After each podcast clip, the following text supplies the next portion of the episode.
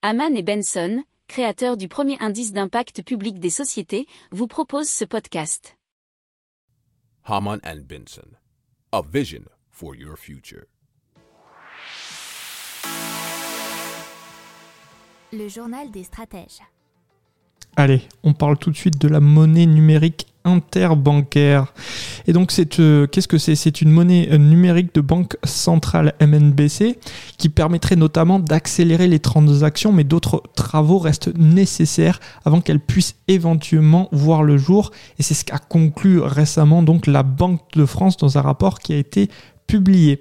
Effectivement, des tests ont permis d'observer euh, l'utilisation d'un euro numérique dans les échanges d'actifs financiers avec une technologie de registre distribué qui s'appelle DLT ou GLT censé être infalsifiable à l'instar de la blockchain sur laquelle s'appuie le Bitcoin. Alors, euh, après cette expérimentation et alors que deux sont encore en cours, la Banque de France a constaté la rapidité d'une MNBC comparée au système classique et centralisé et a expliqué devant les journalistes euh, c'était Nathalie Aufovre, euh, qui est directrice générale de la stabilité financière et des opérations à la Banque de France, qui en a fait donc ces constatations.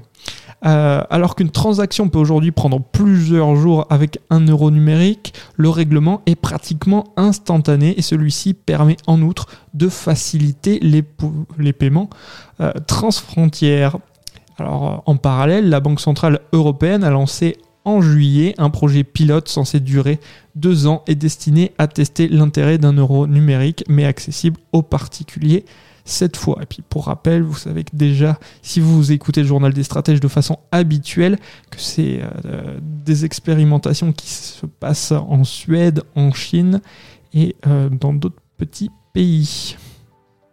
Pour approfondir ces sujets, abonnez-vous à la newsletter de Haman et Benson et écoutez nos autres podcasts que vous retrouverez dans les notes de l'émission ou sur notre site internet.